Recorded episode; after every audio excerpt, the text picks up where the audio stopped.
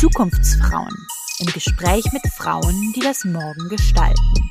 Ein Podcast der Konrad-Adenauer-Stiftung.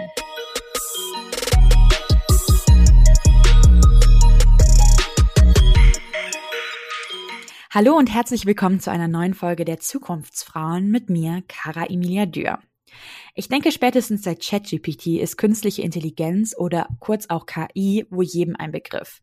KI ist nicht nur eine entscheidende Technologie von morgen, sondern auch heute schon nicht mehr aus unserem Alltag wegzudenken. Allerdings gibt es immer wieder Vorwürfe, dass KI und die gesamte Branche diskriminierend Frauen gegenüber sei. Darüber spreche ich heute mit Frau Dr. Christina Sievers. Sie arbeitet bei Alexander Tamm.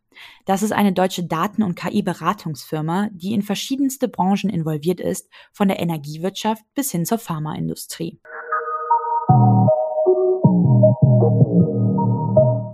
Hallo liebe Frau Dr. Sievers, herzlichen Dank, dass Sie sich heute die Zeit nehmen, mit uns über das Thema Frauen in der KI-Branche zu reden. Vielleicht können Sie sich zum Anfang noch mal ganz kurz vorstellen und uns erzählen, was überhaupt Ihr Beruf ist. Ja, gerne. Zunächst auch mal vielen herzlichen Dank für die Einladung. Freut mich sehr, hier zu sein. Ja, mein Name ist äh, Sivas Christina. Ich bin 38 äh, Jahre alt und aktuell in der Position als Tribe Lead bei der Firma Alexander Tamm GmbH beschäftigt. Ähm, die Firma Alexander Tamm ist eine auf Daten und KI spezialisierte äh, Beratung. Das heißt, wir machen alles rund um das Thema Daten und KI und unterstützen äh, Kunden, coachen Kunden, machen Beratungsprojekte, ähm, wirklich alles, was mit Daten und KI zu tun hat. Ja, und in meiner Rolle als Tribe Lead ähm, bin ich verantwortlich für vier Teams. Also ich leite vier Teams, die jeweils aus knapp zehn Mitarbeitern bestehen und ich bin auch noch verantwortlich für ein etwas größeres Team von weiteren Subdienstleistern. Wir arbeiten da auch noch mit Partnern zusammen. Ja, und bin jetzt auch inzwischen schon knapp acht Jahre bei der Firma. Da haben Sie natürlich jetzt schon einige Erfahrungen. Wie genau sind Sie denn damals in die KI-Branche gekommen? Hatten Sie dieses Thema schon immer auf dem Schirm oder wie war das? Das war eigentlich noch gar nicht so äh, ja sehr vorgegeben, wie ich mir das vorgestellt habe. Ähm, ich habe ja damals Wirtschaftsmathe studiert und habe mir gedacht, hm, das ist eigentlich jetzt, also habe das dann abgeschlossen, habe mir gedacht, das ist ein bisschen trocken, ich brauche jetzt noch was Greifbareres. Ähm, bin dann ähm, noch am Lehrstuhl für Marketing gewesen und habe da auch äh, quantitative Promotion gemacht im Bereich Bayesianische Statistik, habe mich da intensiv mit der Vorhersage von Kundenverhalten beschäftigt und bin da dann eigentlich schon so ein bisschen in diese Datenschiene reingerutscht, die mir sehr viel Spaß gemacht hat. Ja, und äh, dann habe ich im Zuge meiner Promotion eben auch ähm, den Alexander Tamm, unseren CEO, kennengelernt und eben somit auch die Firma Alexander Tamm und bin dann eben nach meiner Promotion ein ja, eintägiges Assessment durchlaufen und bin eben so zu dieser Firma gekommen. Jetzt ist ja schon ein paar Mal der Begriff KI gefallen und die meisten Leute haben wahrscheinlich auch eine grobe Vorstellung davon, was mit künstlicher Intelligenz gemeint ist. Aber können Sie vielleicht noch einmal genau erklären, was sich hinter diesem Begriff verbirgt? Mhm.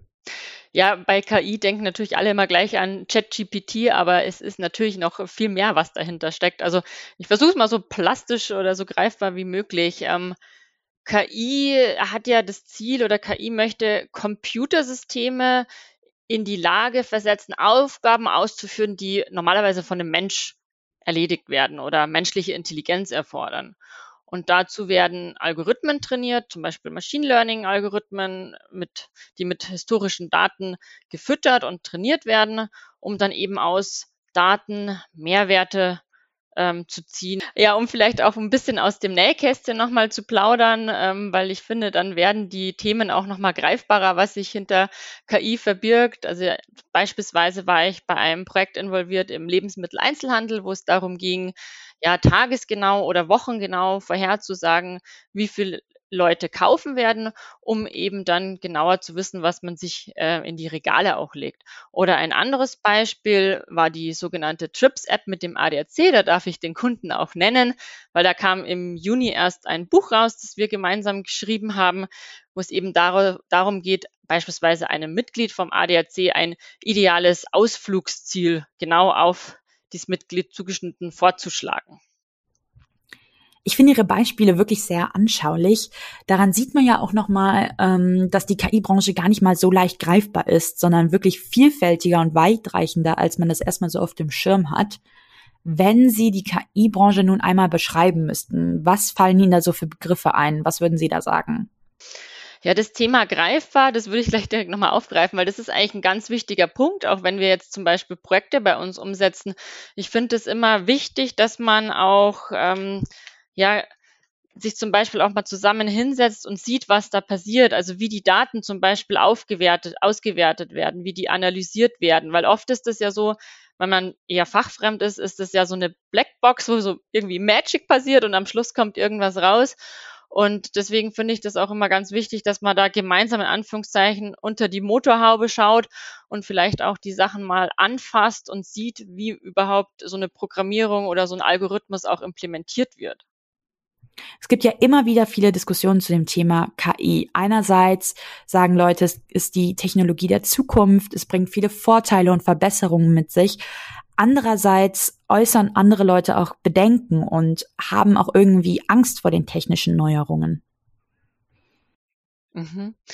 Ja, also grundsätzlich ähm, ist es schon so, würde ich sagen, dass wir in, in unseren Daten viele Schätze vergraben haben, also viele Informationen liegen haben, die uns durchaus weiterbringen.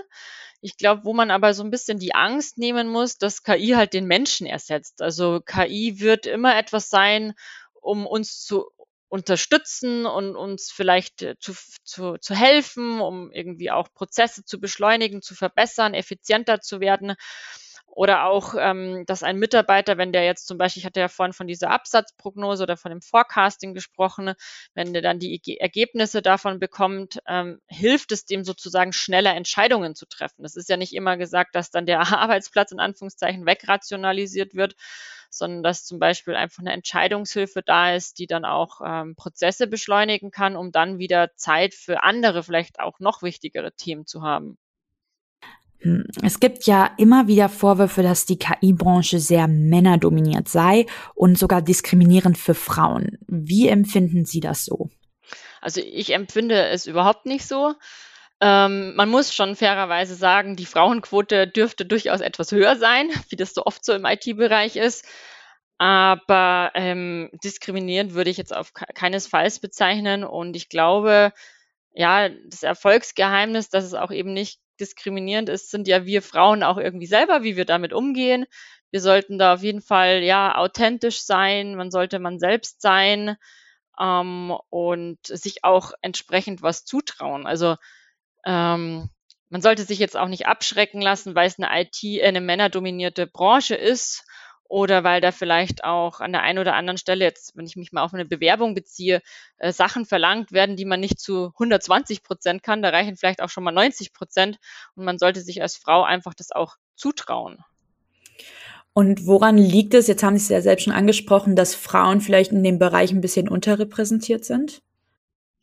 Ja, ich glaube schon, dass es auch so ein bisschen in diese Richtung geht, dass äh, die Frauen da oft manchmal etwas zögerlich sind oder äh, sich ja vielleicht eher selber so die 120, 150 Prozent Marke setzen und erst wenn es dann wirklich passt, dass man sich dann auch in diese Branche reinbegibt.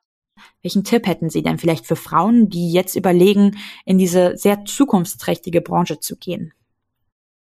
Ja, ist absolut eine sehr zukunftsträchtige Branche und wir brauchen ja auch gute, erfolgreiche Frauen in dieser Branche. Ähm, also ich denke mal, man soll wirklich man selber sein, man soll entsprechend mutig sein, äh, man soll auch wirklich auch mal was riskieren, weil am Ende des Tages gibt's ja dann auch nichts zu verlieren und wer nicht wagt, der nicht gewinnt. Und ähm, ich denke, das ist einfach wichtig, dass wir Frauen da selbstbewusst und selbstsicher sind und, und diesen Schritt auch wagen in diese, in diese Branche. Da gibt es viel Potenzial. Mhm. Sie selbst sind ja auch schon lange in dieser technischen Welt unterwegs. Welche Hürden sind Ihnen da so persönlich begegnet, aber vielleicht gerade auch, weil Sie weiblich sind? Ähm, ja, ich bin schon lange in der technischen äh, Ecke unterwegs, richtig. Ich habe tatsächlich auch schon in der Schule mit Mathe und Physik Leistungskurs angefangen. Also ich hatte irgendwie schon immer so ein bisschen Fable dafür. Ähm, Herausforderung, so jetzt sage ich mal in der Zusammenarbeit mit, mit den äh, Männern. Ich, man kann vielleicht sagen, dass Männer da gerne mal so ein bisschen in so einen Konkurrenzkampf gehen, vielleicht ein bisschen mehr als wir Frauen. Ich finde es immer geschickt, sich da vielleicht ein bisschen rauszuhalten ne?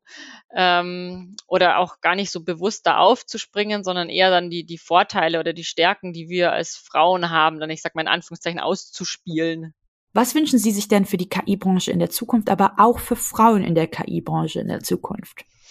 Also für die KI-Branche generell, ich äh, würde sagen, jetzt mit dem ChatGPT-Thema ist ja nochmal so ein neuer Hype losgetreten worden. Es wird ja jetzt alles ein bisschen mehr Mainstream, wenn man das jetzt mal so die acht Jahre zurück vergleicht, dass ich damals angefangen habe. Und ja, ich wünsche mir, dass wir, dass das Thema KI weiter im Einsatz äh, bleibt und auch äh, zu wirklich produktive Lösungen gibt, so dass man dann die Mehrwerte aus den Daten abschöpfen kann, ähm, dass man da auch nicht so viel Angst hat vor dem Thema, dass man offen ist für das Thema KI und ja auch gerade für die für die Frauen, dass sie sich ähm, motiviert und ermutigt fühlen, den Schritt in die KI, in die IT zu wagen. Und ich denke ja auch generell, es gibt äh, aktuell viele Initiativen wie Communities für Frauen ähm, oder auch, auch andere äh, ja, äh, Initiativen, wo es eben darum geht, dass sich Frauen auch treffen. Auch die Männerwelt ist offen dafür oder begeistert dafür, dass sich die Frauenquote nach oben bewegt. Also es ist jetzt nicht so, dass die Männer sagen, es ist toll, so wenige Frauen zu haben, denn ähm, auch da sagen sie, ja, es ist gut, wenn weibliche Unterstützung da ist. Und ähm, deswegen glaube ich, ist es schon wichtig, dass die Frauen selber aktiv sind und sich in diese Branche reinwagen. Mhm. Das fand ich gerade noch einen ganz spannenden Punkt, den Sie da angesprochen haben, ähm, dass es ja auch Initiativen gibt, die sozusagen dafür sorgen wollen, dass Frauen nicht mehr so unterrepräsentiert sind in dieser Branche. Können Sie dazu vielleicht noch ein bisschen mehr erzählen, was diese Initiativen machen und haben Sie da vielleicht auch ein Beispiel? Genau, es gibt äh, verschiedene Initiativen, die ja auch äh, hier aktuell aktiv sind, zum Beispiel Women in Big Data. Und ja, ich denke mal, hier ist einfach eine gute Möglichkeit, sich auch ähm, als, also dass sich Frauen sich unter sich austauschen können und positionieren können und platzieren können. Wir haben bei der Firma selber, wo ich jetzt arbeite, auch nochmal so eine eigene Girls-Gruppe, ähm, wo es dann regelmäßig darum geht, ja, wie kann man sich noch besser positionieren, platzieren, ähm, abheben oder wie geht man dann auch mit, den, mit der Männerwelt um. Und ich denke, das ist einfach eine gute Möglichkeit und, und Plattform, dass die Frauen sich unter sich austauschen, weil es einfach nochmal so einen, ja, einen anderen Raum bietet. Vielleicht jetzt noch mal ganz kurz zum Abschluss. Haben Sie denn das Gefühl, dass sich da auch irgendwie eine Art Wandel abzeichnet in der KI-Branche, was weibliche Bewerberinnen angeht? Also, ja, zieht es mehr Frauen in die Branche und wie steht es so um die Bewerbungssituation? Mm, ja, ein leichter Wandel würde ich sagen, ist schon da. Also es gibt ja jetzt auch inzwischen Studiengänge zu Data Science beispielsweise. Und ähm, wir merken schon, dass gerade so in dem Bereich ähm, jetzt sich auch mehr Frauen bewerben. Das war vor, sag ich mal, fünf bis acht Jahren noch etwas anders. Und in dem Bereich aber, sag ich mal, Data Engineering, wo sozusagen noch ein bisschen mehr auch äh, entwickelt wird und programmiert wird und die Lösungen dann auch produktiv gesetzt werden, da sind schon noch tendenziell etwas mehr Männer. Aber gerade so im Bereich Data Science ähm, und Machine Learning äh, habe ich das Gefühl, sind die Frauen schon mutiger und aktiver geworden. Das ist doch eine schöne Entwicklung, die Sie da beschreiben. Liebe Frau Dr. Sievers, herzlichen Dank, dass Sie sich heute die Zeit genommen haben, mit uns über Frauen in der KI-Branche zu sprechen. Ja, vielen herzlichen Dank, dass ich dabei sein durfte und Ihnen auch noch einen schönen Tag.